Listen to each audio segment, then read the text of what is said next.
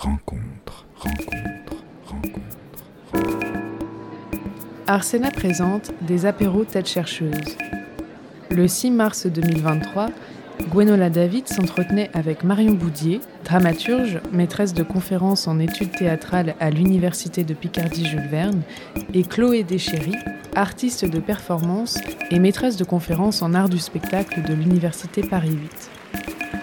La rencontre portait sur la notion de documents matériaux que les artistes chercheuses ont exploré dans diverses publications, et notamment dans l'ouvrage collectif Artistes-chercheurs, chercheurs-artistes, performer les savoirs, paru aux presses du réel en 2022. Bienvenue pour cet apéro tête chercheuse. C'est un nouveau rendez-vous qu'Arsena vous propose. Alors, en introduction, on va peut-être expliquer pourquoi nous avons euh, souhaité euh, proposer désormais ce, rendez-vous, c'est parce que nous sommes aperçus que euh, les chercheurs développent des travaux absolument passionnants, que ces travaux nourrissent la réflexion et la création, mais que souvent ils ont du mal à circuler au-delà des cercles universitaires. Et en tant que centre de ressources des arts du cirque, de la rue et du théâtre, eh il nous a semblé important de mieux faire connaître ces travaux, notamment auprès des artistes, et pour cela d'offrir un moment convivial qui permette en toute simplicité de présenter euh, ses recherches et de les partager. Alors, euh, chaque apéro euh, tête chercheuse a la particularité de s'accompagner de l'ouverture d'un dossier thématique sur le site d'Arsena qui permet de retrouver la présentation des recherches qui est faite euh, lors de ces apéros tête chercheuse, mais aussi ça permet de les approfondir puisque euh, nous allons euh, enrichir ces dossiers thématiques de documents complémentaires, textes, vidéos et autres qui seront régulièrement ajoutés au fur et à mesure que la recherche va se poursuivre. Donc pour ce premier épisode euh, des Têtes chercheuses, eh bien, nous avons le plaisir euh, d'accueillir Marion Boudier et Chloé, Chloé Deschery. Euh, rappelez aussi que c'est un rendez-vous qui s'inscrit dans une réflexion que nous avions déjà initiée sur la question du jeu dans les théâtres documentaires en 2021 avec déjà Marion, mais également Tom Cantrell et Erika Magris. Et que là, nous allons donc euh, explorer la thématique documents matériaux, performer les savoirs. Je vais vous présenter, parce qu'on est euh, toujours mieux présenté par les autres que soi-même. Euh, Marion Boudier, vous êtes dramaturge, notamment auprès de Joël Pomera. Vous avez écrit d'ailleurs deux ouvrages sur son travail. Vous êtes également maîtresse de conférences en études théâtrales à l'Université Picardie-Jules Verne. Avant cela, vous avez été agrégé de lettres modernes, euh, élève à l'école normale supérieure lettres et sciences humaines et vous vous êtes particulièrement intéressé aux écritures textuelles et scéniques contemporaines, à la dramaturgie, au processus de création et au lien entre art, pédagogie et recherche. Depuis 2021, vous êtes membre de l'Institut universitaire de France et vous menez actuellement des recherches sur les processus de création documentée, documentaire, et plus particulièrement les usages du document par les interprètes à travers le projet ADOC. Alors ADOC, je décrypte, c'est l'acteur-actrice et le document. Chloé Deschery, vous êtes performeuse et maîtresse de conférences en études théâtrales à l'Université de Paris 8. Vous êtes également euh, ancienne élève de l'École normale supérieure de lettres et de sciences humaines, agrégée de lettres modernes et docteur en art du spectacle. Et c'est là que l'on devine qu'elles ont fait leurs études ensemble. Voilà. Ouais, c'est ça. Mais, mais, mais, les chemins divergent un peu puisque vous, vous avez travaillé 10 ans en Grande-Bretagne. C'est là-bas que vous avez commencé d'écrire pour la scène et d'exercer en tant qu'enseignante chercheuse. Depuis 2007, vous créez des performances qui déconstruisent les mécanismes de la représentation, qui brouillent aussi les frontières entre visible et invisible, entre le quotidien et le politique.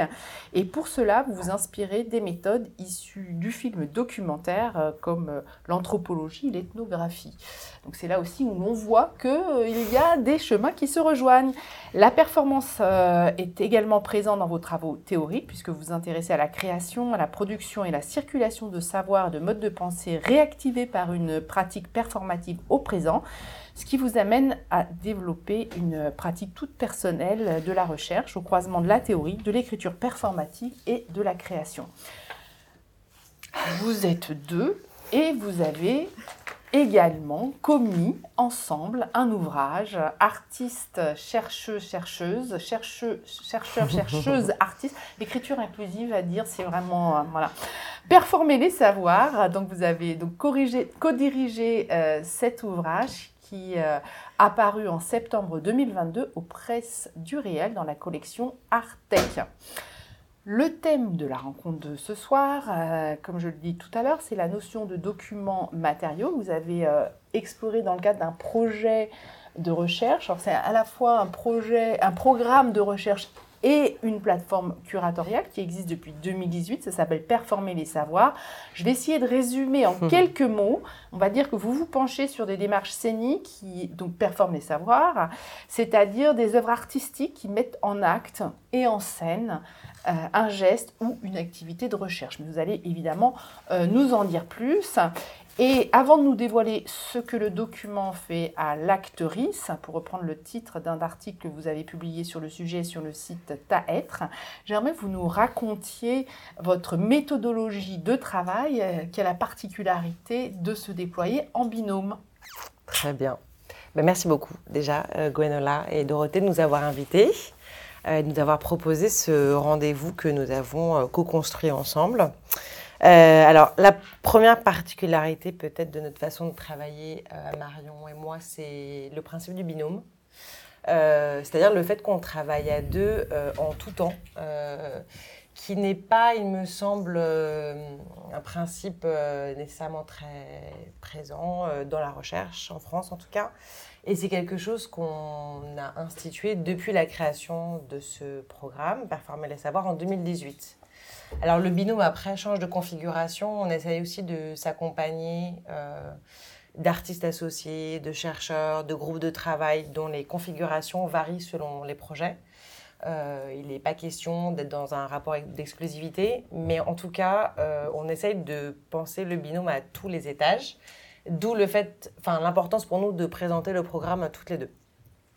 Et je suis actuellement euh, pas du tout résidente en France, je suis résidente en Australie. Alors je suis pas venue que pour ce rendez-vous-là, mais presque. Je me suis organisée pour avoir une série d'activités, voilà. Et, c'est aussi pour honorer cet engagement en fait, du, du, fait qu'on travaille à deux. Donc toutes nos présentations, dans la mesure du possible, se font à deux, mais aussi à l'écriture, ça se manifeste par un principe de coécriture. Euh, donc, euh, comme euh, on va en parler en partie aujourd'hui, mais ce livre que Gwenola a introduit, donc, qui est paru en septembre, qui est un ouvrage collectif hein, qu'on a co-dirigé Marion et moi, ben, l'introduction est co-signée par nous deux.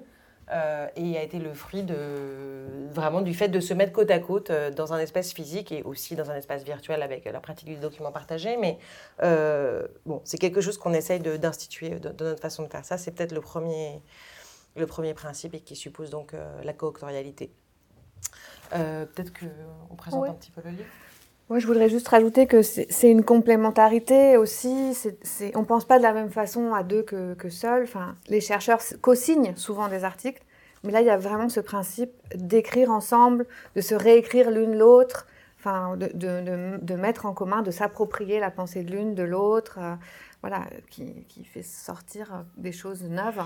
Et en plus, on, on, a fait une partie de nos études ensemble, mais euh, Chloé a une pratique de la performance. Moi, j'étais plus du côté de la dramaturgie du texte. Euh, donc personnellement, j'ai vécu un déplacement. Enfin, je me suis déplacée vers un corpus de performance que je ne connaissais pas. Euh, on a aussi expérimenté la recherche-création. Enfin, donc moi, en tant que chercheuse, j'ai découvert de nouvelles méthodes de travail, de nouveaux artistes. Euh, voilà, ça a été important pour moi, ce, binôme. Et, pour, terminer là-dessus, je pense qu'on on s'est aussi échangé nos corpus et nos cadres linguistiques et culturels de référence. C'est-à-dire que c'est vrai que le fait que j'ai vécu et travaillé 10 ans en Grande-Bretagne a fait que je suis revenue avec un corpus en grande partie britannique. Marion, tu as quand même pas mal étudié en Allemagne aussi. Donc ça, c'est des choses qui nous ont permis d'hybrider aussi nos propres pratiques de recherche plus personnelles et de nous exposer à des, à des formes de des nouveaux apprentissages en fait tout simplement dans le fait d'être à deux. Et euh, bon, il faut le dire aussi, comme ce binôme, il est fondé euh, bah, sur une amitié, sur une complicité intellectuelle, euh, et bah, la collégialité, l'hospitalité, le plaisir, en fait, sont des notions ou des modes d'être qu'on essaye de développer dans nos recherches et dans les séminaires, les journées d'études, les ateliers qu'on peut organiser. Ça, c'est très important. Et donc, ce, livre, euh, il est, avant d'être un livre, euh, il, est le fruit de quatre années euh, de recherche et d'événements qu'on a organisés ensemble. Donc, notamment ce qu'on appelle des journées laboratoires. À l'université, il y a la journée d'études où en fait plusieurs spécialistes, chercheurs parlent une vingtaine de minutes sur un sujet et dialoguent entre eux. Et on a proposé le terme de journée laboratoire pour donner un- une tournure plus euh, expérimentale et expérientielle à ces journées. Euh, donc il y a des interventions, bien sûr, il y a des communications, mais il y a aussi euh, des ateliers de pratique. il y a voilà, des mises en corps, des mises en voix, et il y a des modalités de parole plus ludiques. Enfin, on essaye d'évi- d'éviter le monologue de 20 minutes. Donc, on réinvente certains dispositifs de, de table ronde. On peut commencer une journée par un atelier avant euh, d'aller vers le concept. Parce qu'en en fait, voilà, une fois qu'on a vécu dans son corps des choses, on ne va pas être réactif à la pensée de la même façon. Euh, donc voilà, depuis 2018, on a organisé plusieurs journées laboratoires des séminaires à l'université aussi, euh, des ateliers avec des configurations diverses, comme, comme tu l'as expliqué. Et notamment trois journées laboratoires qui avaient comme, comme titre artiste-chercheur, chercheur-artiste, pour interroger justement euh, bah, cette hybridation des pratiques entre euh, la recherche, la création et la pédagogie. Euh, donc là, on, avait, on était accueillis à la fois par le Centre Pompidou, par Nanterre Amandier et par, à l'université par la Maison des sciences de l'homme. Et donc pendant trois jours, voilà, on a, on a discuté de ces questions. C'est le tiré hein, entre les deux mots qui est problématique. Mm. C'est artiste et ou chercheur, les deux à la fois, l'un avec l'autre, l'un contre l'autre. Euh, comment ça se tisse, comment ça se pratique. Euh, ayant l'une l'autre ces expériences-là aussi, ayant chacune un pied dans la pratique et dans l'université, on avait un vécu qui nous faisait sentir que, sans vouloir essentialiser, mais ces identités, parfois, elles étaient renvoyées dos à dos. euh, voilà. Donc, on, a posé la question de qu'est-ce que performer un savoir, voilà, qu'est-ce que mettre en acte une pensée au plateau, euh, comment on déplie euh, un contenu de connaissance euh, dans un studio, dans une salle de répétition, dans une salle de classe, euh, quels sont les points communs, les différences entre les, manières de faire. Partant du postulat que la scène, enfin la performance, l'acte théâtral est un mode de pensée. Voilà, la scène pense avec ses propres outils, qui sont des outils d'adresse, d'incarnation, de spatialisation, etc. Et, et, euh, et c'est une manière très spécifique de produire de la connaissance, pas seulement de la diffuser. Mm. Il y a certes la, la scène comme lieu de médiation et d'illustration de la connaissance et des savoirs, mais il y a aussi la scène comme productrice de nouvelles lectures, de nouvelles euh, connaissances. Voilà. Tu veux ajouter euh, quelque chose à la présentation ou revenir au livre?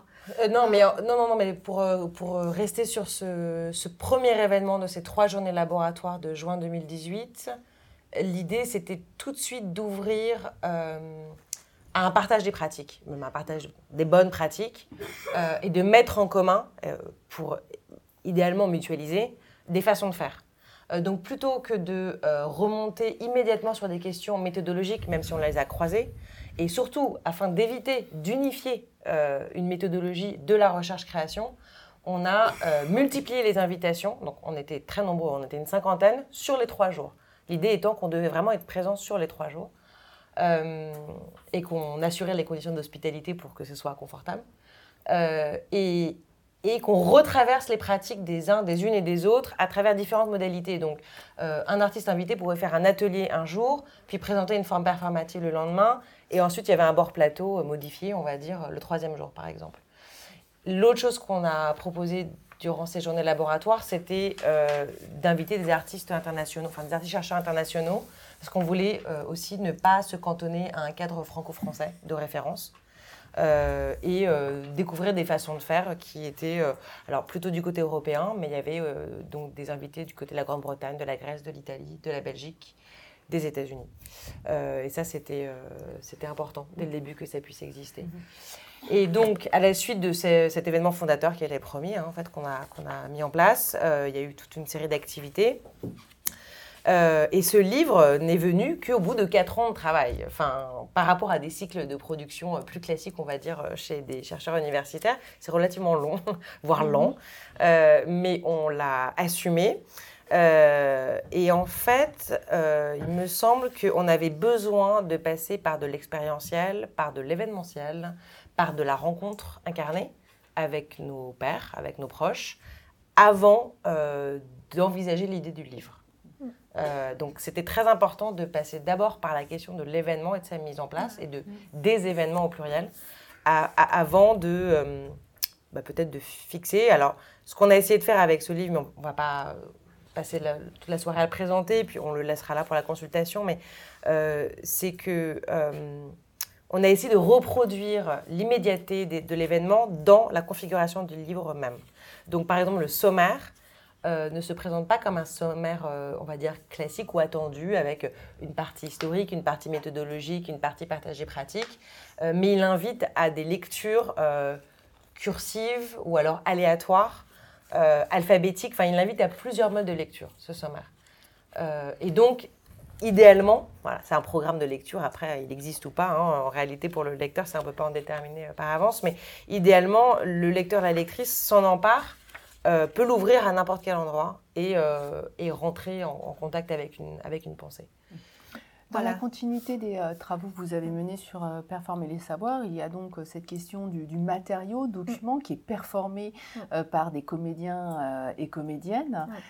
Qu'est-ce qui vous a amené à, à rebondir en fait sur, euh, sur cette recherche Mm. pour euh, en faire maintenant le cœur de votre travail? Euh, en fait, c'est une seconde journée laboratoire qu'on a organisée euh, en collaboration avec la Maison de la Culture d'Amiens, euh, qui était donc centrée sur cette question du, du document. En fait, c'est par la question du savoir performé qu'on arrive à celle du document. Qu'est-ce que c'est savoir, en fait? Comment il s'incarne, comment il se matérialise?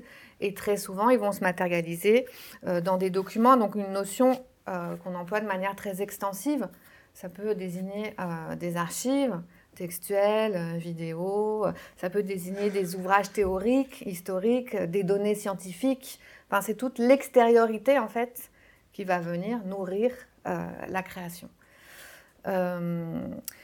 Donc, un peu de la même manière que après, les journées de 2018, on a fait ce livre qui n'est pas des actes de colloque, mais qui permet euh, des lectures multiples. euh, vous pouvez vous en saisir. C'est un livre qui a des, nouveaux invités par rapport aux gens qui étaient au colloque. Vous pouvez le lire dans l'ordre que vous voulez. Il y a un aspect un peu performatif.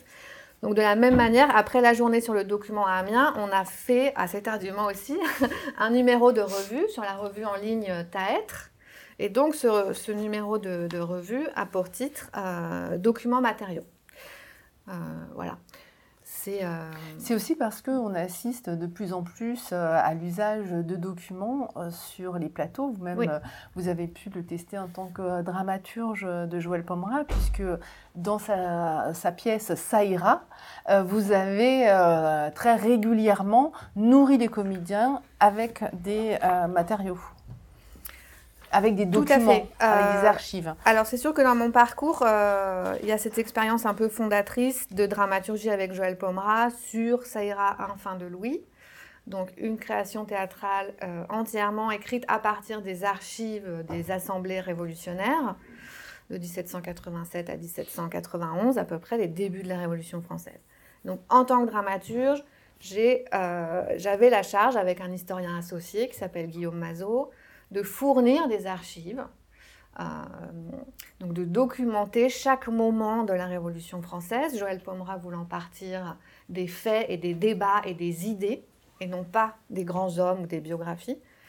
Donc on, a, on a rassemblé des comptes rendus d'assemblée, les archives parlementaires bien sûr, mais aussi des lettres, des journaux.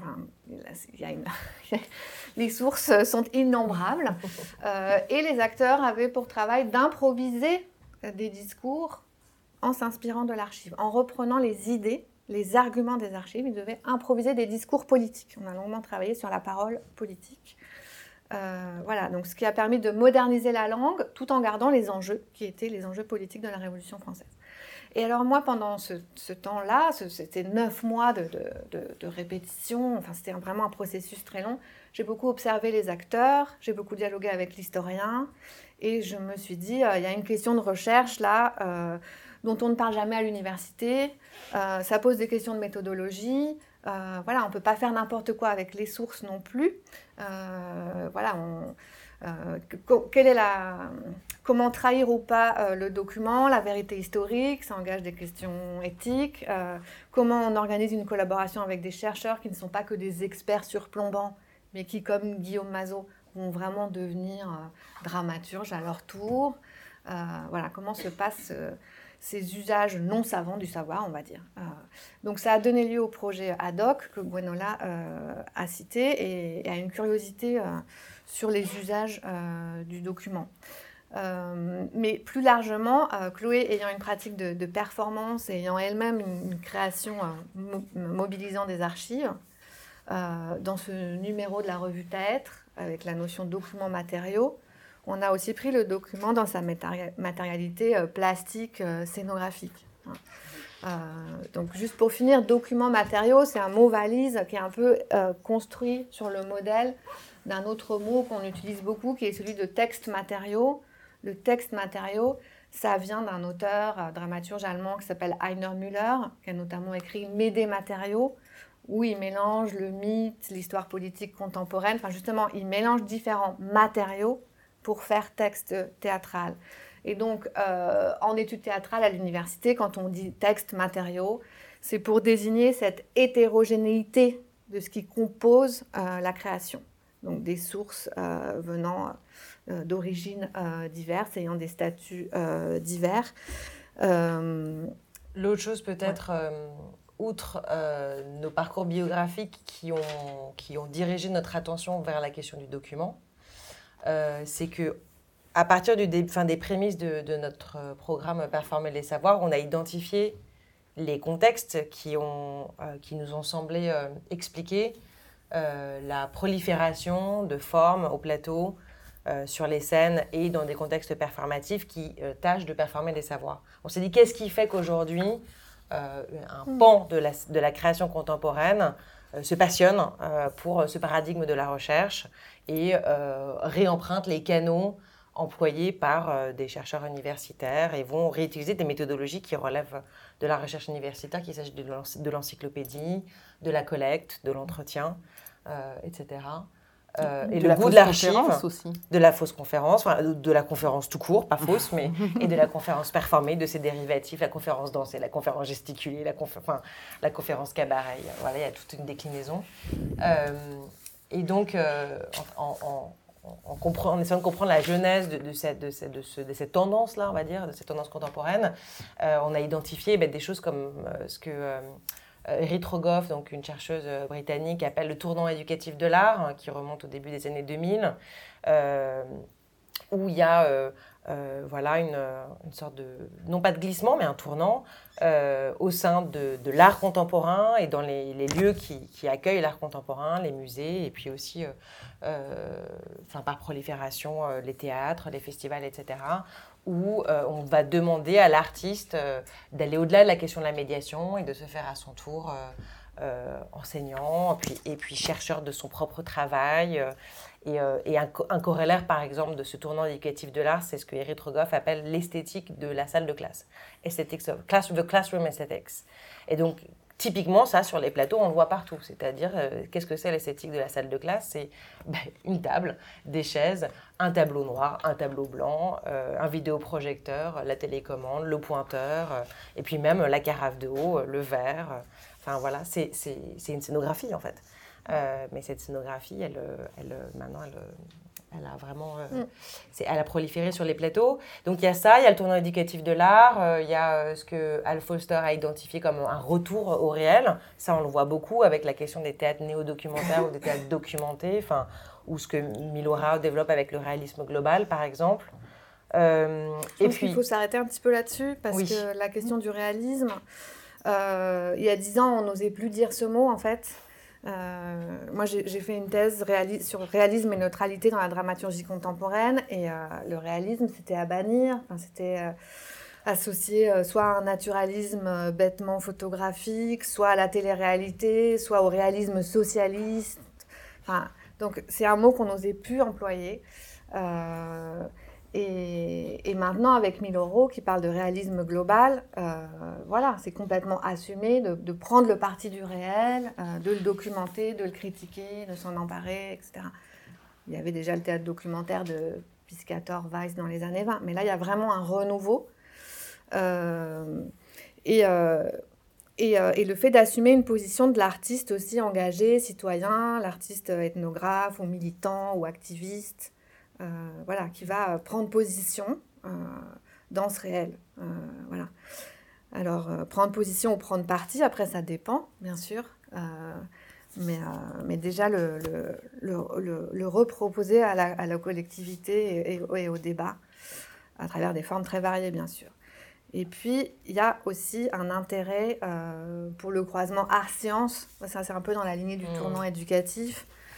Euh, où, euh, voilà, en ce moment même, l'institution soutient beaucoup des projets euh, qui font se croiser les arts et les sciences. Alors, je sais pas, des artistes invités euh, à travailler avec des gens sur l'espace, à aller au CNRS. Enfin, voilà, il y a- de plus en plus de, financement aussi, il faut le dire, hein, pour, ces, pour ces rencontres ou pour ces binômes artistes-chercheurs. Euh, voilà. Et donc, j'insiste à nouveau que le document, c'est pas seulement le réel du témoignage, le réel social et politique. Le document, c'est aussi euh, euh, la donnée scientifique, les datas, enfin, voilà.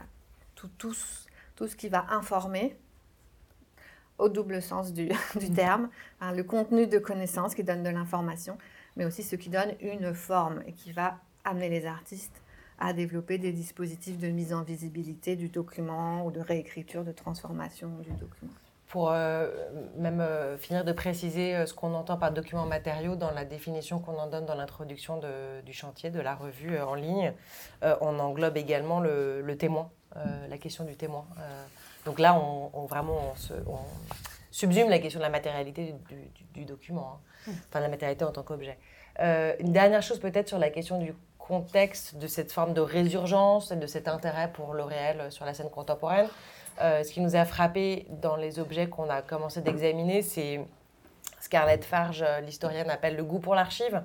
Donc il y a, c'est vrai, ces dernières années, alors un- une passion, voire une fétichisation hein, de l'archive euh, qui euh, se crispe ou se cristallise sur euh, un certain type d'objet qu'on retrouve sur les plateaux. Le livre, par exemple, en est la lettre.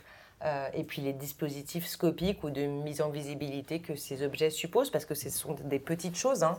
ça rendre visible pour une jauge de 300, 500 personnes, comment ça se met en partage. Alors, on va, ça va, on- voilà, il y a, plein d'astuces, bien sûr, il y a des questions de déploiement d'échelle, de prolifération, enfin ça c'est présent dans la scénographie de la dernière pièce d'Émilie Rousset, par exemple. Euh, et Sur y le procès de Bobigny. non, pas le procès de Bobigny, euh, les océanographes Ah oui, c'est- avec, c'est- euh, avec des piles de, des, des piles de feuilles, en fait, Oui, euh, qui, fait. qui viennent former monument. Donc, on, on joue avec le nombre là. Il y a évidemment le principe de la vidéoprojection. Puis, un autre procédé dont on parlera plus tard, parce qu'il nous semble intéressant, c'est celui tout simplement de la table, euh, où on met les documents euh, de la table de travail, qui est comme la table de- du dramaturge aussi, ou de la table de la salle de répétition, sur laquelle on vient redisposer les documents, les archives, les objets de travail, et qu'on visibilise avec une caméra zénitale. euh, alors, dans les cintres ou pas, ça dépend. Et ensuite, l'image est en vidéo projetée et offrant la possibilité d'un cadre amplifié avec la possibilité du zoom, enfin ce que permet la caméra en fait, euh, et la technique cinématographique. Ça, c'est des choses, vraiment des procédés scénographiques qu'on retrouve euh, et qui manifestent ce goût, ce goût de l'archive. Euh, Le mot archive étant, enfin, étant aussi ambigu parce que les archives, c'est aussi le lieu où elles sont conservées. Donc, c'est- enfin, il y a déjà un point de vue. Enfin, il y a un archiviste qui un jour a décidé de prélever tel document pour le transmettre, etc. Euh, que le document, euh, c'est une notion plus ouverte qui va, il va exister avec la question qu'on lui pose et, et avec la lecture un peu déconstructionniste qu'on va pouvoir mener à partir du document. Euh, Euh, voilà, c'est-à-dire que l'archive, parfois, ça donne lieu à la patrimonialisation, Mm. matrimonialisation, ou, ou à un simple usage comme l'archive qui vient authentifier, enfin, qui peut même créer un peu de nostalgie, de fascination, etc.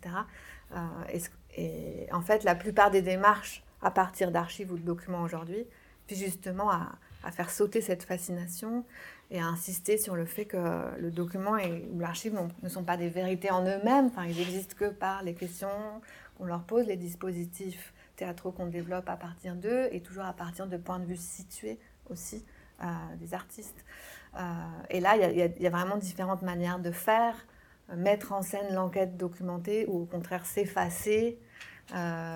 assumer de vraiment porter le point de vue d'un autre ou parler en son nom comme un porte-parole. Enfin bon, c'est- énorme. Et donc, euh, une de nos manières de faire avec Chloé, c'est beaucoup euh, l'observation des spectacles, l'entretien avec des artistes pour essayer de faire des typologies ou des cartographies de toutes ces manières de faire. Et une autre manière de faire, c'est la recherche-création, donc c'est l'expérimentation euh, qu'on a. Euh, on, peut, on est un peu parti dans Ouais. tous les sens par rapport à ce qu'on avait éventuellement prévu.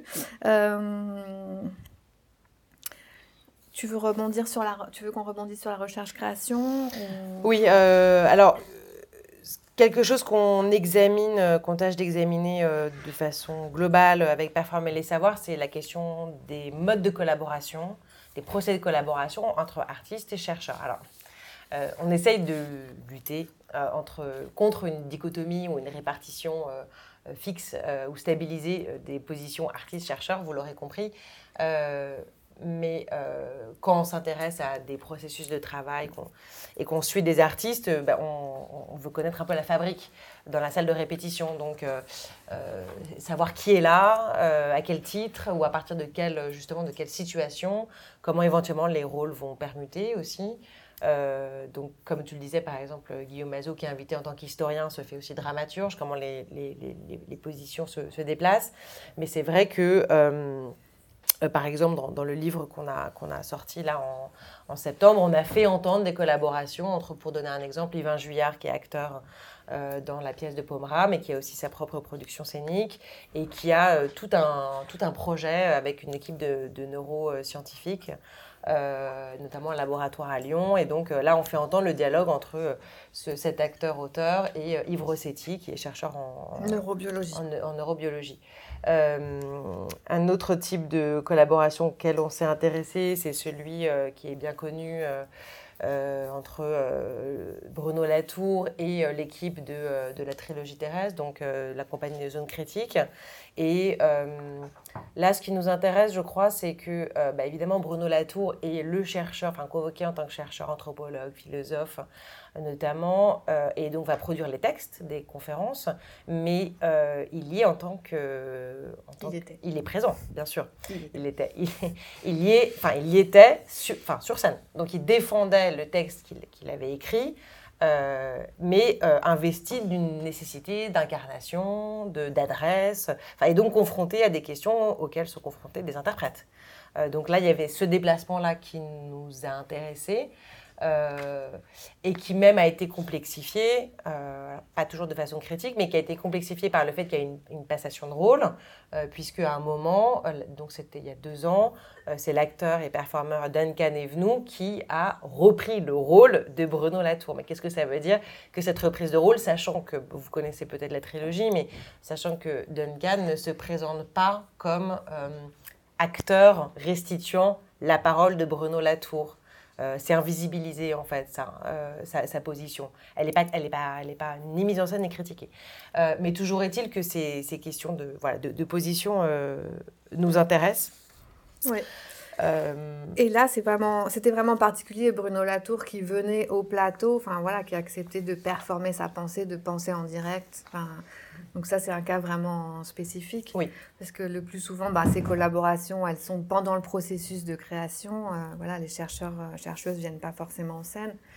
Euh, récemment, j'ai rencontré l'équipe de David Giselson qui prépare un spectacle sur Néandertal. Donc, euh, bah voilà, ils ont, ils ont travaillé sur, euh, sur l'ADN préhistorique, ils travaillent avec Evelyne Heyer, mais elle est toujours venue comme une experte pour leur faire des cours, en fait, ou ça, pour relire le texte classique. que David Giselson est en train d'écrire et, et- et dire si ça marche ou pas. Mais il y a aussi Euh, l'exemple de Jeanne Balibar avec les historiennes. Oui, alors là, c'est très particulier parce que Jeanne Balibar, avec les historiennes, elle, euh, elle donne à entendre euh, des livres ou des recherches en cours de chercheuses. Quoi. Et qui ne sont pas forcément euh, publiées, qui sont vraiment en cours. Ouais, notamment sur Delphine Seyrig, elle, elle fait entendre euh, toutes les notes de recherche Mm. de, de la chercheuse dont j'oublie le nom, je suis désolée. Euh, oui, ça c'est très particulier. Mais il y a aussi des gens, je pense à Alice Carré, euh, qui travaille avec, notamment avec Margot Eskenazi sur euh, les mémoires coloniales. Elles ont fait Et le cœur fume encore, et puis là en ce moment il y a 1983. Mais Alice Carré seule, elle a fait un spectacle qui s'appelle euh, Ouida Braza Saint-Denis sur les tirailleurs euh, sénégalais. Et euh, elle-même, avant de faire ce spectacle, elle a bénéficié du soutien du ministère avec les projets recherche. Elle a été en Afrique, elle a consulté des archives, elle a rencontré des gens. Et dans son spectacle, elle se met en scène elle-même en tant que chercheuse, menant une enquête. Euh, voilà, donc ça c'est intéressant. Elle n'est pas sur scène, mais disons qu'elle a écrit un personnage qui, d'une Mm. certaine manière, la représente. Et, euh, et elle raconte son processus euh, d'enquête sur, ces, enfin, euh, sur, sur, sur le massacre de Tiaroy, notamment, une partie un peu occultée de, de notre histoire. Euh, une partie des archives, et maintenant aussi du grand-père d'une des comédiennes. Et, et ça aussi, c'est très très fort quand bah, certains acteurs, actrices, interprètes sont confrontés à se réapproprier leur histoire, à la, ra- à la raconter depuis leur point de vue et pas forcément depuis euh, les points de vue institués ou les points de vue des vainqueurs ou dominants. Euh, Il y a tout un effet de réflexivité pour les interprètes face à, à ces documents aussi qui peut... Et qui viennent mobiliser leurs archives familiales, en fait, Ouais. Il y a, me semble-t-il, aussi un phénomène euh, sur lequel vous vous appuyez euh, sur, pour euh, mener euh, cette recherche euh, sur euh, le document matériau. Qu'est-ce que ce document matériau fait à l'acteur euh, ou à l'actrice? C'est, euh, pour reprendre l'expression euh, euh, que vous euh, citez, le retour des comédiens, euh, donc euh, emprunté à, Bernard Dort. Est-ce que vous pouvez nous en parler de ce retour des comédiens et comment ça a influé sur euh, votre méthodologie de travail et puis finalement euh, euh, les, euh, les- conclusions euh, forcément provisoires euh, que euh, vous avez pu tirer de, de cette première série d'enquêtes. hein. Oui, alors je vais répondre à votre question, mais après je vais vraiment insister sur le fait qu'on n'avait pas seulement le point de vue des interprètes, mais que justement ce qui nous intéresse, c'est comment toute l'équipe se positionne, euh, voilà, euh, éclairagiste, scénographe, etc. Enfin, donc, euh, tu voulais, je t'ai coupé. Ouais, mais vas-y. vas-y. Euh, donc, dans le retour des comédiens, c'est euh, c'est une expression de Bernard Dort dans un de ses articles qui est dans la représentation émancipée. Euh, mais c'est déjà un article qui date de 85, si je ne me trompe pas, enfin bon, des années 80. Donc on va dire que c'est un retour cyclique, mais comme toujours, hein, dans l'histoire du théâtre, euh, on vient s'opposer à nos prédécesseurs et on réinvente, on déplace les choses. Euh, non, d- ce que j'aime dans, ce texte de Bernard Dort, c'est que euh, approche le jeu comme euh, pas seulement une façon de sentir, de transmettre des émotions, mais comme une façon de savoir, enfin, d'acquérir des connaissances pour l'acteur, mais aussi de les mettre en partage. Et euh, il fait émerger la notion d'acteur dramaturge, qui aujourd'hui vraiment me semble essentielle dans ces processus euh, documentés ou documentaires, où les acteurs, actrices, à travers l'improvisation, à travers le montage de documents ou à travers les enquêtes, la collecte de documents, deviennent auteurs. Euh, et il y a énormément de spectacles collectifs qui sont faits à partir de, ces sources euh, documentaires. Euh, donc là, il y a la, question de, de l'octorialité des interprètes émerge très fortement, qui pose après très concrètement des questions de droit d'auteur aussi, avec les metteurs, metteuses en scène, enfin voilà. Et, euh, et, et moi, ce qui m'a particulièrement intéressée, bah, c'est ce que le document leur fait, comment cette matière qui n'est pas un texte dramatique, qui n'est pas de la fiction, vient réinterroger leur processus de jeu. Voilà. Est-ce qu'ils construisent des personnages avec ou pas? Enfin, Est-ce qu'ils vont avoir une approche empathique, émotionnelle, critique? Enfin, Comment ils vont se positionner pour adresser ces documents? Euh, Donc comment ça interroge leurs outils de jeu, mais aussi euh, comment il y a cette réflexivité parfois euh, biographique, critique, politique, qui les engage aussi comme, comme acteurs, actrices, citoyens.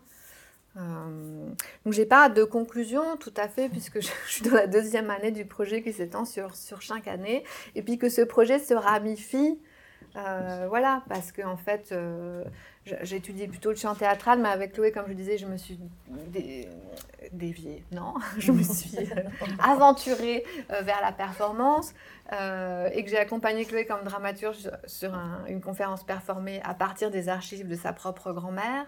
Donc moi, en tant que chercheuse, bah, une fois de plus, c'est dans l'expérimentation, dans l'accompagnement que des outils, des notions de recherche émergent, où je peux euh, mettre à l'épreuve mes recherches euh, avec les, les artistes.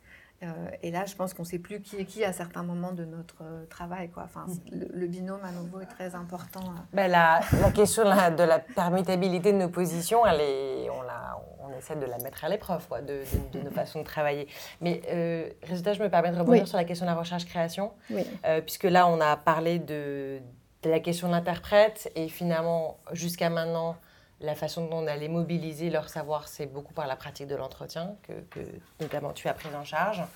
Euh, mais une autre façon qu'on a de travailler, c'est par la recherche-création. Euh, c'est-à-dire c'est en mettant en place des dispositifs ou des protocoles euh, qu'on invente souvent ou qu'on va euh, prendre à d'autres et puis euh, reconfigurer euh, et qui peuvent exister dans différentes situations, parfois des situations pédagogiques. Donc ça va être dans le cadre d'un séminaire que je vais donner à Paris 8 pendant tout un semestre. On va mettre en place des, dispositifs avec les étudiants, les étudiantes. J'inviterai Marion et, euh, et puis on teste en fait des hypothèses. Euh, donc ça, c'est euh, l'idée, c'est de faire émerger une pratique de recherche à partir de la création, et c'est par l'expérience du plateau et, euh, et puis l'expérience de la pratique, tout simplement, elle peut être in situ, elle peut être performative, que on laisse émerger des hypothèses de recherche, un corpus, des intuitions, etc. Ça, c'est une façon de faire. Et, je reviendrai peut-être là-dessus. Euh, une qui est plus classique, qui correspond à opérer un retour réflexif. Donc, euh, on théorise nos pratiques. Euh, alors, pratiques d'enseignement, où on invite nos interlocuteurs à théoriser leurs pratiques, donc les acteurs à faire retour et donc élaborer la notion de dramaturge, par exemple. Et puis, une, un- une troisième, entrée, ce serait le, principe d'hybridation et de porosité de nos pratiques. Donc, par exemple, pour vous, donner un, oui, pour vous donner un exemple, depuis un an et demi, je travaille sur une conférence performée qui s'appelle Créer sous d'autres noms que le sien, qui porte sur les pratiques d'écriture de femmes, euh, pratiques d'écriture invisibilisées et qui euh, englobe les pratiques d'écriture sous pseudonyme et plus précisément sous hétéronyme. C'est-à-dire l'hétéronyme, je ne sais pas si vous connaissez la distinction avec les pseudonymes, mais c'est un pseudonyme avec lequel on ne va pas revendiquer de filiation. Donc typiquement, c'est Romain Gary et Émile Ajar, jusqu'à ce qu'il soit débusqué en tant que Émile Ajar. Et là, c'est plus un hétéronyme, ce n'est plus qu'un simple pseudonyme. Donc c'est l'hétéronyme, c'est le nom qui masque, c'est le nom, c'est le nom qui cache l'identité. Euh, et qui permet en fait euh, en douce de publier, d'écrire euh, et puis de multiplier les avatars. Fernando Pessoa par exemple. Donc ça, c'était l'objet de ma conférence performée et ce qui m'a servi de matière, euh, j'ai fait croiser ces questions-là avec euh, une matière qui était la correspondance épistolaire de ma grand-mère, donc archives, documents euh, biographiques et familiaux, qui était un bloc très très conséquent de, de lettres et je me suis intéressée à une année durant lesquelles elle a écrit à partir du Cameroun où elle habitait en France. Et j'ai invité Marion très tôt à venir me rejoindre sur l'écriture de la pièce en tant que dramaturge.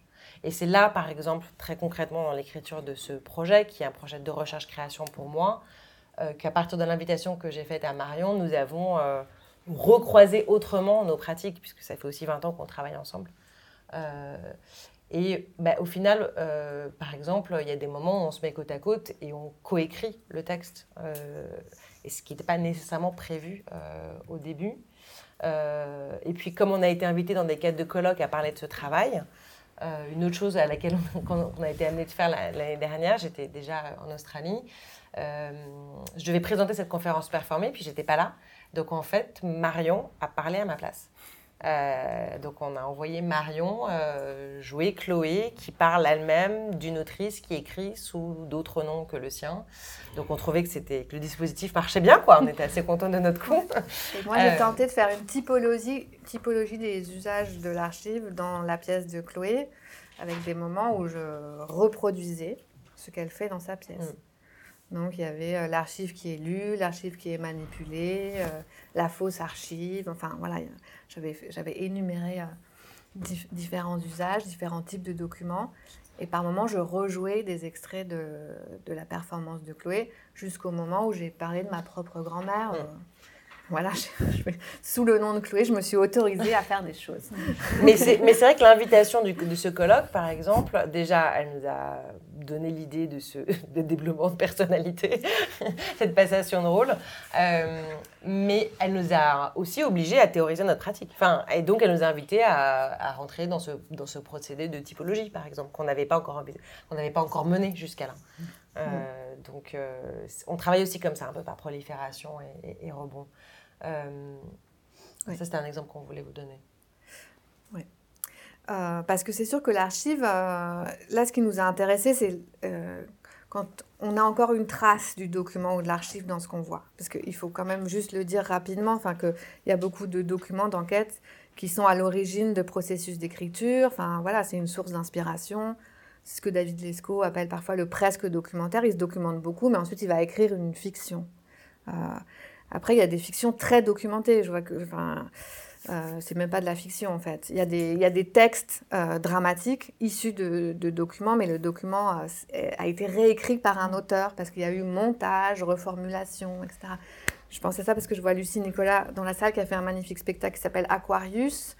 Euh, voilà, à partir du, du sauvetage des migrants par ce bateau qui n'a pas pu accoster en Italie, enfin vous vous souvenez. Et donc euh, tout est fait à partir d'entretiens menés par Lucie Nicolas, mais on ne retrouve pas les entretiens bruts dans le spectacle. Ce que d'autres artistes vont faire en faisant soit entendre l'entretien, soit en, faisant réciter l'entretien à un acteur, soit en le faisant réénacter par- avec une oreillette.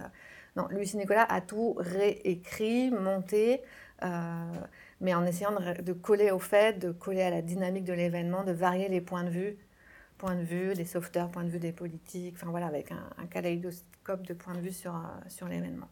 Euh, et après, il y a tous les cas où le, le- le document il est visible sur la scène, euh, dans une scénographie, ou manipulé par l'interprète, ou redit et annoncé tel quel, euh, donc audible. voilà, ça, c'est d'autres modes d'écriture, en fait. Alors, ça, ça nous amène à la question des statuts du document, des statuts des usages bah, on du peut document. essayer de balayer euh, différentes formes, ouais. euh. C'est pas encore très systématique parce que, enfin ça c'est pas quelque chose qui est présent dans le, dans le, le- le chantier qu'on a fait paraître, mais euh, dans ce numéro Taêtre, euh, on a essayé de s'intéresser à des, à des façons plurielles de mobiliser le document, comme Marion vient de le dire. Donc il y a en effet le document qui a disparu mais qui a nourri le processus. Euh, il y a aussi le document qui va être mobilisé non pas seulement en tant que fo- fonction authentifiante ou pour le, contenu de réel euh, qu'il euh, qu'il comporte, mais pour sa matérialité, pour, ses qualités plastiques. Et là, il y a un certain nombre d'artistes qui s'intéressent au travail de perception que le document exige, et notamment quand on est au théâtre avec les configurations de la salle théâtrale, euh, variant, hein, si c'est un théâtre frontal des années 80 ou un théâtre à l'italienne. Euh, donc, euh, soit travail sur la perception ou travail sur la sensation. Donc, pour donner deux exemples, un travail sur la perception, il me semble, c'est ce que propose la, trilogie, la trilogie terrestre, hein, mise en scène par Frédéric Aïtouati, et beaucoup avec le travail du scénographe Patrick Lafont de Lojo, avec tout ce travail de d'échelle, en fait, où il démultiplie, il agrandit tout simplement euh, le document pour le rendre plus visible, euh, euh, plus accessible aussi pour une, salle, une salle de théâtre. Donc travail d'agrandissement de, l'image, travail de cadrage aussi, qui s'apparente en partie à des pratiques cinématographiques de composition de l'image. Donc là, on est sur la question vraiment de la perception et puis essentiellement de la visibilité. Euh, une autre artiste à laquelle on s'intéressait, c'est Tania El Khoury, qui est une artiste d'origine libanaise, euh, qui a longtemps travaillé en Grande-Bretagne et qui maintenant est aux États-Unis, qui a une pratique euh, euh, de performance qui est entre ce qu'on appelle socially engaged practice et également une pratique militante, une pratique euh, euh, inspirée euh, euh, beaucoup par des faits politiques. Et donc, elle a mis en scène euh, un spectacle qui s'appelle euh, The Search for Power. voilà, The Search for Power. À chaque fois, j'oublie le titre. Donc, The Search for Power, où en fait, elle, a, euh, elle propose euh, aux membres du public qui sont disposés autour d'une table, qui reprend la table de, son, de banquet de son mariage. Euh, chacun a une boîte d'archives. Euh, et qu'on est invité à ouvrir à peu près en même temps et à traverser et à venir euh, euh, manipuler les documents, s'en saisir, les consulter les uns après les autres. Donc là, on est dans un rapport haptique, hein, un rapport tactile, sensoriel, qui va potentiellement engager un mode de cognition incarné, un mode de cognition qui va passer par de la prioperception, par, par une forme de sensualité aussi, parce qu'on peut supposer qu'il y a des odeurs qui vont se dégager. Alors, euh, Marion l'a vu le spectacle, bon, les documents sont des facsimilés, donc c'est des Ça documents plutôt récents. Voilà, c'est ça. c'est pas la vraie boîte d'archives euh, qu'on allait chercher au fin fond de la bibliothèque, mais euh, bon, on peut supposer en tout cas d'autres- une mobilisation de, de- de plusieurs sens. Euh, donc ça, c'était quelque chose qui, qui- voilà, quelque chose qui nous intéresse. ce- certains usages du document vont en- engager un rapport au public différent, bien évidemment. Après, il y, a le, il y a le document comme, comme objet d'enquête en lui-même. Enfin, et ça, je trouve qu'Émilie Rousset le fait très bien dans Reconstitution, le, procès de Bobigny, où elle, produit un second document. Son, son archive d'origine, c'est le procès de Bobigny en 72. Euh, donc, euh, qui est contre l'avortement, pour le dire vite, euh, euh, avec Gisèle Halimi notamment. Euh, et donc, ça, c'est son archive de départ. Et à partir de cette archive de départ, elle a été interrogée des spécialistes euh, universitaires, médecins, euh, euh, pour parler bah, de, ces questions euh, féministes. euh, et elle multiplie comme ça les points de vue. Il y a aussi des, il y a aussi des gens contre avortement qui ont été interviewés. euh, il y a des gens qui étaient présents au moment du procès, qui parlent. Euh, voilà, puis aussi Camille Froide-Vaumétry qui, vient donner son point de vue sur la condition des femmes, etc. Et donc, euh, tous ces entretiens, elle en a fait euh, une matière qu'elle a montée, sélectionnée, et que euh, les acteurs-actrices entendent avec une oreillette, et en même temps qu'ils l'entendent, ils le disent à voix haute, ils le restituent au public qui écoute avec des casques. Euh, et c'est comme une installation euh, un peu muséographique. Enfin, il y a plusieurs postes d'écoute, il y a une dizaine d'acteurs. À côté d'eux, ils ont un extrait du procès de Bobigny, il y a des piles d'archives dont on peut se saisir. Mais ils ne nous font pas entendre ce procès, ils nous font entendre un commentaire sur ce procès et ses suites euh, et ses conséquences euh, politiques. Euh, et, on se promène librement. Enfin, et ça, c'est très important dans les démarches actuelles. Tout à l'heure, je parlais de prendre position, prendre parti, de point de vue, etc. C'est qu'il y a beaucoup de démarches comme ça qui, qui mettent à disposition pour que les spectateuristes se construisent leur propre trajet critique. Donc là, on choisissait qui on allait écouter. Mm. Euh, voilà. Sachant qu'il est quasiment impossible de, tous les écouter. Le temps manque un peu ouais, pour Ça, tous donc les il écouter. y a des choix en fait. Ouais. euh. Euh, ensuite, il y, a des, il y a des réappropriations critiques très orientées. Tu parlais de Tania El Khoury. Donc, donc ce spectacle, on avait une boîte et euh, Tania El Khoury nous guide à mesure du spectacle. Elle nous dit ouvrez la boîte, lisez tel article, feuilletez tel passage, ouvrez l'enveloppe, vous verrez que euh, euh, un tel a dit ceci, cela. Euh, son mari est présent aussi en scène. Il est lui un historien et chercheur en études politiques. Et donc tous les deux nous racontent l'histoire de l'électricité au Liban, en fait, partant d'un événement biographique, une coupure de courant le soir de leur mariage. Ils ont mené une enquête pour savoir pour- pourquoi il y avait autant de coupures de courant à Beyrouth, d'où ça venait. Et donc, bah, ils remontent aux, différentes puissances coloniales qui ont confisqué euh, l'électricité. euh, euh, voilà, et, ils font toute une enquête comme ça qui, les a fait aller dans cinq pays, consulter des archives différentes, et ils nous racontent. Et à mesure qu'ils nous racontent, on ouvre la boîte, on lit des choses. La dénonciation, elle est explicite. Enfin voilà, là, le point de vue est très clair. Mais c'est une relecture intime euh, d'un événement collectif et politique. Et puis c'est aussi une, une relecture qui, qui est une réappropriation de cette histoire qui est masquée ou confisquée. Euh, voilà, ça c'est euh, intéressant. Euh, il va y avoir après des tendances de, de reenactment. Ça, c'est une notion euh, que tu connais bien. Enfin, le, le rejeu, le reproduire. euh, tout- ça, ça a- vient a- de Deller, par exemple. Oui, voilà, c'est donc le peut-être un des exemples les plus connus, c'est peut-être c'est pas du côté français, en tout cas historiquement, c'est Jérémy Deller qui est un artiste conceptuel, euh, artiste plasticien également britannique, euh, qui au début des années 2000 décide de de réénacter une scène d'affrontement très connue entre des mineurs euh, et des forces de l'ordre en 84, donc sous le gouvernement Thatcher, à l'époque, une époque extrêmement répressive hein, et de perte des droits des, travailleurs. Et, euh, et donc il remet en scène ce conflit 20 ans plus tard en demandant, euh, déjà en travaillant avec des archivistes et des historiens euh, pour, pour circonscrire l'événement, les, les- forces en présence, etc. Mais ensuite, il va demander à des anciens mineurs et des anciens policiers qui avaient participé à l'événement, euh, sur la base du volontariat, du bénévolat, de venir participer à cette reprise, à ces rejeux. Eux-mêmes étant accompagnés par euh, des associations euh, qui sont for- fortement présentes en Grande-Bretagne, qui sont passionnées du reenactment, donc, donc qui en font un hobby les week-ends. Et donc on a 800 amateurs qui rejouent ça en une journée.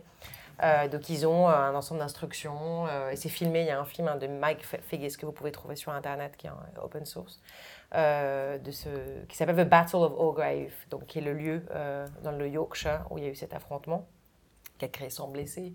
Euh, C'était très très violent. Et là, il y a quelque chose, enfin, il y a un projet qui est un projet à la fois qui s'inscrit dans l'histoire de l'art, il le dit très très clairement, c'est ma façon de rentrer dans l'histoire de l'art, en, me saisissant de, cet objet historique, mais aussi il y a quand même une façon de- d'activer par la performance, euh, ou en tout cas d'espérer activer quelque chose, peut-être de la réparation, la compensation symbolique, ou en tout cas la possibilité du retour. Euh, euh, par vraiment le- la pratique du rejeu, mais qui est présenté dans un cadre ludique. Alors lui-même, quand il en parle, c'est très drôle. Il dit qu'il a pas, une fois que le cadre était posé, il a arrêté de maîtriser que c'était, la journée était extrêmement chaotique.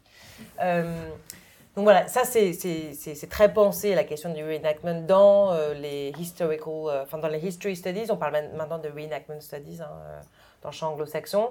Et euh, il y a maintenant sur la scène contemporaine en France, c'est vrai, tout un ensemble d'artistes qui s'intéressent à ça. Milora, d'une certaine façon, avec sa pièce La Reprise, procède en tout cas très clairement donc, sur ce fait divers. euh, alors, À une divers, forme de reconstitution. Oui, donc L'assassinat de... l'assassinat de- d'un très jeune homme voilà, d'une vingtaine d'années, euh, euh, l'assassinat homophobe euh, de, de quatre euh, personnes qui se sont euh, acharnées sur cet homme.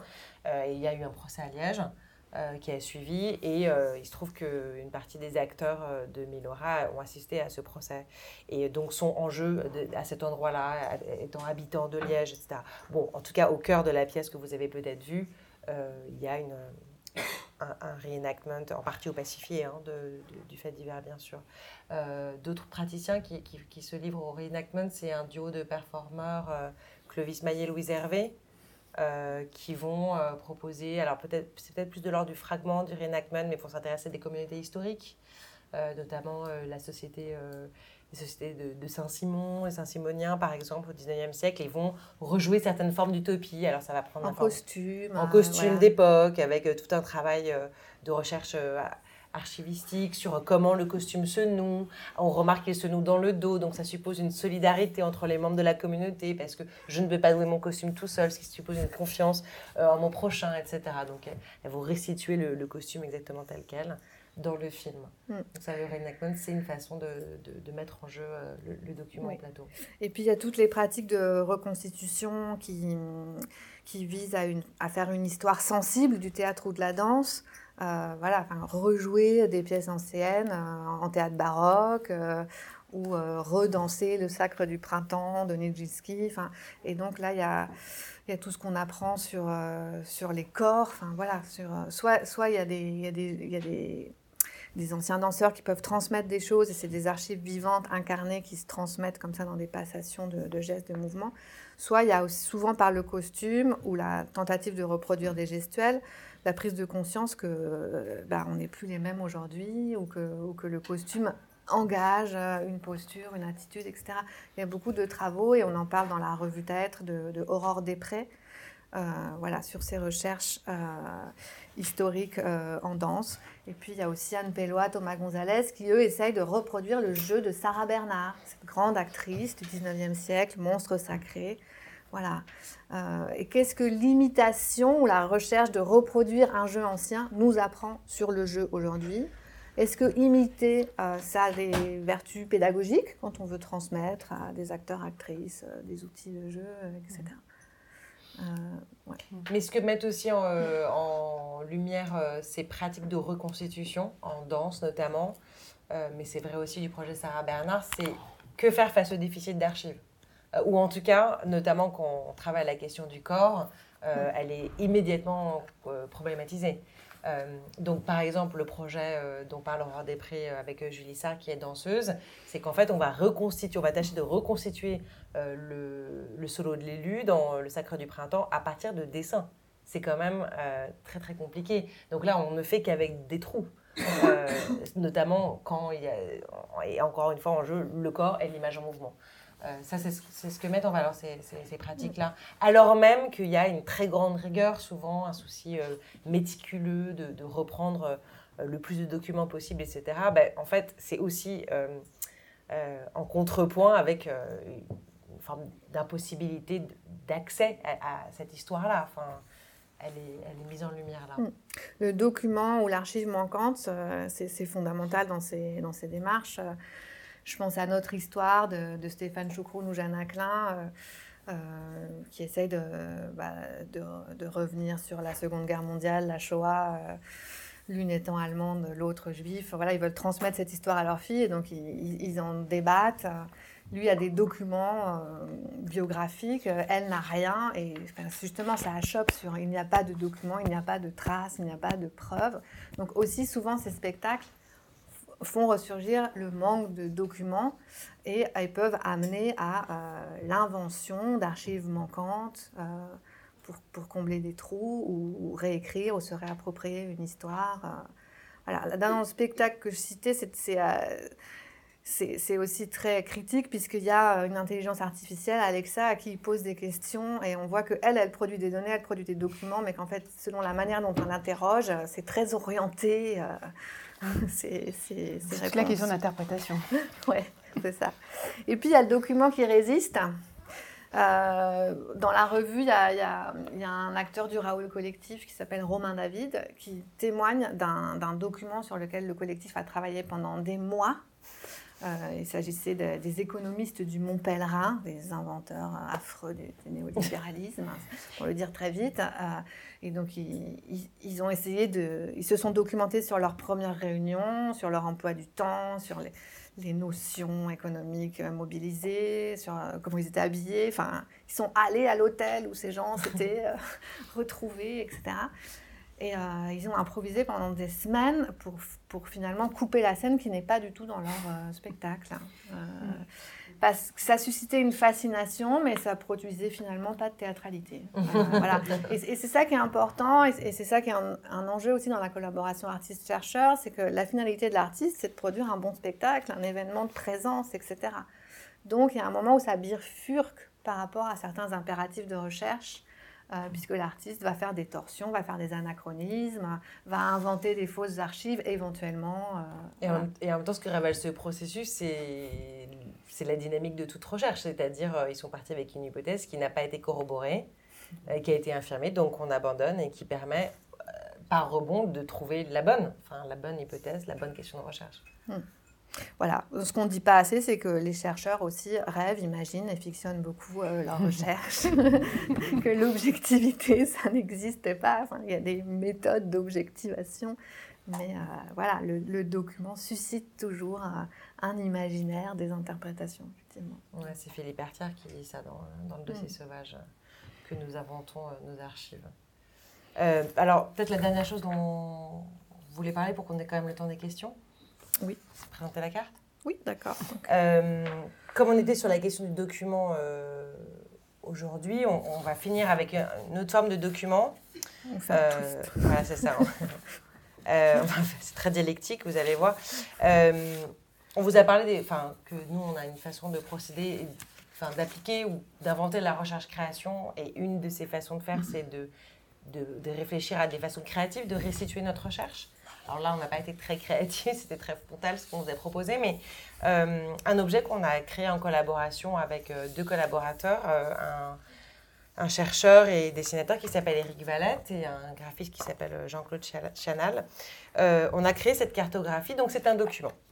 On va vous la présenter dans un instant, mais donc nous-mêmes, nous, produisons nos propres documents. Alors le livre est en, en est un, mais ça c'était un objet peut-être plus hybride euh, sur- et ludique qui nous a beaucoup amusé pendant plusieurs mois. Donc on a conçu un objet cartographique qui est une affiche et qu'on peut aussi, alors on va avoir la prétention de l'appeler interactive, euh, parce qu'on peut la mettre à jour. Enfin, on invite en, fait euh, les membres du public qu'on rencontre à chaque occasion de la, de la noter. D'ailleurs, on a oublié les post-it. Ah. On a oublié les il y aura un post-it. atelier post-it après. on euh, fait, on fait euh, un atelier. Voilà. Normalement, peut-être qu'il y en aura en haut, je sais pas. Voilà. Donc, comment documenter notre recherche Comment restituer notre recherche de manière créative? Ça, c'est aussi une définition de la recherche-création. Bah voilà, des événements, des performances et cette carte. Alors, en fait, cette carte-là, euh, quel est le projet derrière? Elle s'appelle, le titre est long, elle s'appelle Performer les savoirs, tentative 2, cartographie des pratiques, une épistémie de la scène contemporaine. Euh, donc, on l'a conçue cette année, hein, c'était en 2022, à l'issue des 4 ans de Performer les savoirs. Et l'idée, c'était de euh, partager une partie de notre corpus, du corpus qu'on a, qu'on a traversé pendant 4 ans, et de, d'en proposer à la fois une typologie et une spatialisation. On, va, on a prévu des exemplaires, on va vous les, on va vous les offrir. voilà, vous Euh, donc, euh, donc, ça nous a forcé en fait à euh, commencer à réfléchir. Alors après, ça a aussi toutes ses limites, mais en termes, oui, typologiques. Et on s'est dit, comment placer ces formes-là? Donc, on a par exemple dû euh, inventer quatre pôles euh, qui nous semblaient euh, traverser la scène, le pan que constituent ces œuvres qui performent des savoirs. Donc, on a, on a conçu quatre pôles qui sont le musée, l'université, la scène et l'espace public, avec tous les problèmes que ça pose de dénomination, de catégorisation, comme si on ne pouvait pas faire deux choses à la fois, etc. C'est pour ça qu'on a des flèches qui vont dans tous les sens et qui montrent que cette œuvre pouvait être là, mais aussi là, mais aussi là, mais aussi là. Euh, donc on s'en est tiré comme on pouvait. Mais euh, voilà, l'idée quand même étant de travailler la question de la topographie. Donc on a créé des plateaux, des reliefs. Euh, puis on s'est beaucoup amusé avec les dé- dénominations quand même. Donc on a euh, un plateau de la conférence performée, un plateau du panorama commenté, un plateau de euh, la performance itinérante, etc. Mais on- il ne s'agissait pas de, pour nous d'en faire un objet définitif, ni même stabilisé. Donc une façon qu'on a eu de contourner cette difficulté, c'est qu'on a créé un envers euh, qui apparaît en transparence, en fait, qui reprend le dessin topographique, euh, où les mots apparaissent à l'envers, hein, donc les quatre pôles, le musée, donc la scène devient la aînée-salle. Euh, et euh, quand on a le temps de faire des ateliers, ce qu'on aurait aimé faire avec vous, c'est qu'on demande aux participants de positionner sur cette proposition des œuvres ou des processus d'ailleurs qui, selon, euh, selon elles et eux, euh, performent des savoirs. Et quand on travaille avec des artistes, on propose aussi à ces artistes de placer leurs pratiques euh, au sein de cette... euh, Et en fait, c'est très très dur de, de se placer. Enfin, euh, il y a beaucoup de formes interstitielles, intermédiaires. Enfin, la conférence performée qui est au milieu d'ailleurs euh, le, le révèle bien. Et euh, pour nous, c'était important de restituer la complexité d'une recherche en fait. Enfin, c'est pas un élément de clarification cette carte, au contraire. Voilà, c'est donc d'assumer que la recherche ne clarifie pas toujours, mais problématise et révèle la complexité et euh, Mm. La labilité en fait euh, de, En fait, de c'est- ces formes. C'est comme si vous nous donniez à travers euh, cette euh, cartographie euh, des mots-clés qui permettent, quand on les combine, euh, de s'ajuster à la complexité, à l'unicité euh, de chacune des œuvres, parce qu'une œuvre est difficilement classable dans une seule catégorie, mais va ressortir de, de, de, Oui, donc de on a une boîte plusieurs. à outils euh, dans la Et donc, il y a une boîte à Mm. outils qui permet effectivement de, de, bah, de, de manier euh, ces, différentes, euh, ces différents concepts. Voilà. euh, Puis on a qui, essayé de euh, nommer des formats, hein, donc c'est ça, conférence performée, Mm. panorama commenté, controverse scientifique, reconstitution, des formats. Mm. Mais alors on avait une contrainte, un seul, ex- un seul exemple pour un même artiste, alors qu'il y a des artistes qu'on aurait pu mettre partout, il y a des Mm. exemples qu'on aurait pu mettre partout. Donc c'est vraiment un, un document temporaire Qu'on va mettre à jour qu'on d'ailleurs. va mettre à Voilà. jour et qu'on invite euh, chacun, chacune à compléter en positionnant des post-it pour ajouter des exemples de spectacles. Mais pour terminer sur la difficulté à, à, penser euh, la composition de cette carte, Euh, fais- faudrait y réfléchir un moment, mais en fait, on a eu différentes étapes de travail avec euh, le dessinateur. Il y avait, il y avait vraiment des endroits où, où, enfin, c'était très très différent. Enfin, la conférence performée devenait une montagne, puis ensuite une vallée, puis était beaucoup plus proche de la scène que du que de, enfin, et, et ça, cette, euh, enfin, quand on regarde les étapes de, de création intermédiaire, ça montre bien, euh, bah, d'une certaine manière, pas l'arbitraire, mais l'instabilité de, biais. de ce qu'on examine. C'est une instabilité qu'on peut euh, aussi euh, retrouver euh, très concrètement dans ce dossier que vous avez produit sur Ta être, ce que le document fait à l'actrice. Donc ça c'est l'introduction, mais il y a donc différents chapitres. En fait, ça, c'est une partie du chantier. Voilà, c'est une partie Oui. du chantier. Mais en tout cas, voilà, il y, a déjà dans, dans cette, pour approfondir hein, ces différents concepts, ces différentes clés d'analyse que vous nous avez présentées, euh, on peut se plonger euh, dans, euh, dans ce dossier et, s'amuser soi-même à discuter avec les artistes que vous avez euh, interrogés, euh, confronter euh, son, sa propre analyse avec les intentions des, des- des artistes et c'est tout à fait C'est un passionnant. dossier qui mobilise des entretiens, des films et beaucoup de documents aussi. Donc il y a, il y a quatre euh, parties de ce dossier. Euh, penser le document, une approche plutôt euh, de définition épistémologique. Réactiver le document dans des processus de recherche-création, de, de pédagogie. Euh, jouer le document, donc avec ce que Gwenola a cité, euh, ses interviews d'acteurs, actrices, et aussi rematérialiser le document avec des approches plus scénographiques et- Plastique. et, plastiques. Alors c'est vrai que, bon, comme le, le cœur de, de l'objet d'aujourd'hui, c'est en rapport avec ce, ce- ce chantier, euh, paradoxalement, on ne peut pas du tout vous le montrer ici. euh, oui, mais parce que c'est en ligne. c'est en- déjà, un, c'est en ligne, mais euh, ce que nous a permis le format en ligne, c'était de multiplier la, enfin, les documents. Donc, quand vous regarderez le numéro, il y a énormément de documents photographiques, visuels, mais également euh, des, Vidéo, matériaux filmiques et, euh, et audio, je crois aussi. Non Oui. Ouais, et audio. Donc, euh, ça, c'était ce que nous autorisait le format euh, multimédia et qu'on ne pouvait pas restituer ici dans le cadre de cette présentation. Mais c'était important pour nous, enfin, ça nous semblait cohérent de pouvoir restituer euh, les différentes natures de documents au sein même du, du numéro. Arsena. Arsena.